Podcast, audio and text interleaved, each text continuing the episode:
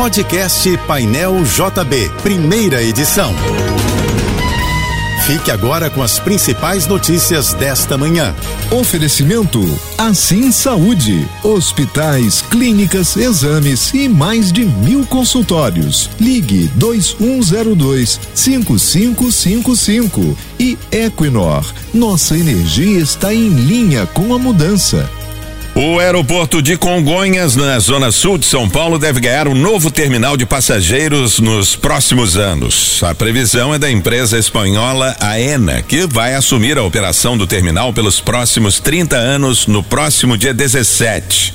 A atual área do aeroporto é de 35 mil metros quadrados, mas com a mudança, o espaço total deve ficar em torno de 80 mil metros quadrados. Esta terça-feira no Rio será com muitas nuvens, mas sem previsão de chuva, segundo o Instituto Nacional de Meteorologia. A temperatura hoje deve chegar no máximo aos 33 graus.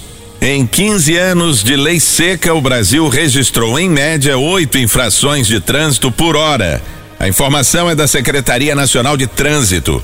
Para o secretário Adroaldo Catão, a principal conclusão é que a lei seca se consolidou, mas agora precisa ser aperfeiçoada e se tornar mais eficiente. Catão disse que o governo vai manter um grupo de trabalho permanente para analisar os dados e manter a relação com os órgãos que fazem as autuações, como as prefeituras e a Polícia Rodoviária Federal.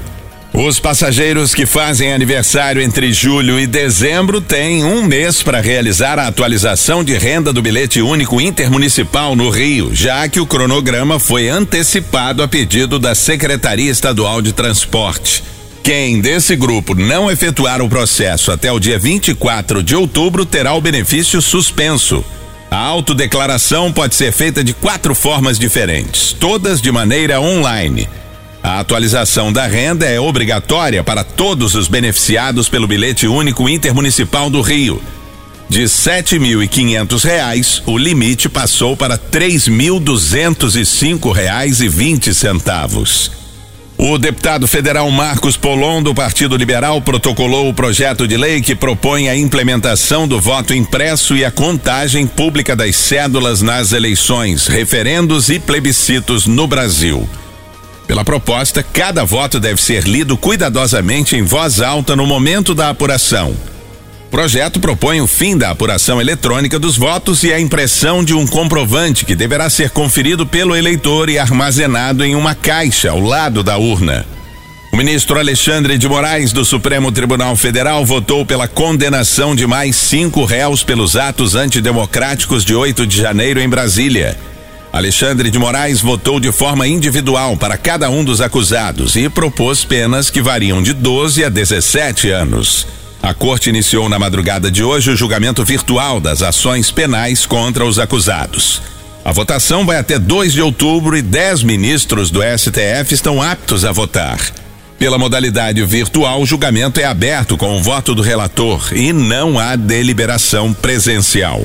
O presidente Luiz Inácio Lula da Silva deve trabalhar no Palácio da Alvorada por pelo menos três semanas após a cirurgia que fará no quadril na próxima sexta-feira. A assessoria da presidência informou que, para se recuperar do procedimento, Lula terá de evitar compromissos no Palácio do Planalto e permanecer na residência oficial. O presidente também ficará sem viajar por um período de quatro a seis semanas. Depois da operação, Lula só deve retomar a agenda internacional no fim de novembro, quando tem viagem marcada para os Emirados Árabes Unidos, onde vai participar da COP 28. O Ministério da Agricultura e Pecuária determinou o recolhimento de oito lotes de café com indícios de irregularidades. Fiscais identificaram pedaços de cascas e madeiras misturados aos produtos acima dos limites permitidos pela legislação. Os lotes que devem ser recolhidos são de pacotes do café do tipo torrado e moído das marcas Balaio, Jardim Fazenda Mineira, Lenhador Tradicional, Lenhador Extra Forte, Bico de Ouro e Bico de Ouro 100% puro robusta. A Prefeitura do Rio inaugurou o programa Abrigo Amigo nas estações do VLT. A iniciativa prevê a instalação de painéis interativos nas estações para aumentar a segurança, principalmente para o público feminino, além de garantir companhia a quem estiver sozinho nesses locais entre oito e meia da noite e meia-noite e meia. A novidade entrou em fase de testes na estação Santos Dumont. No abrigo amigo, o passageiro pode acionar um botão para iniciar a interação por videochamada em tempo real com uma central de atendimento até o momento de embarque no trem. Se alguma necessidade for identificada, o Centro de Controle Operacional do VLT será acionado e poderá solicitar apoio das autoridades. Você ouviu o podcast Painel JB, primeira edição.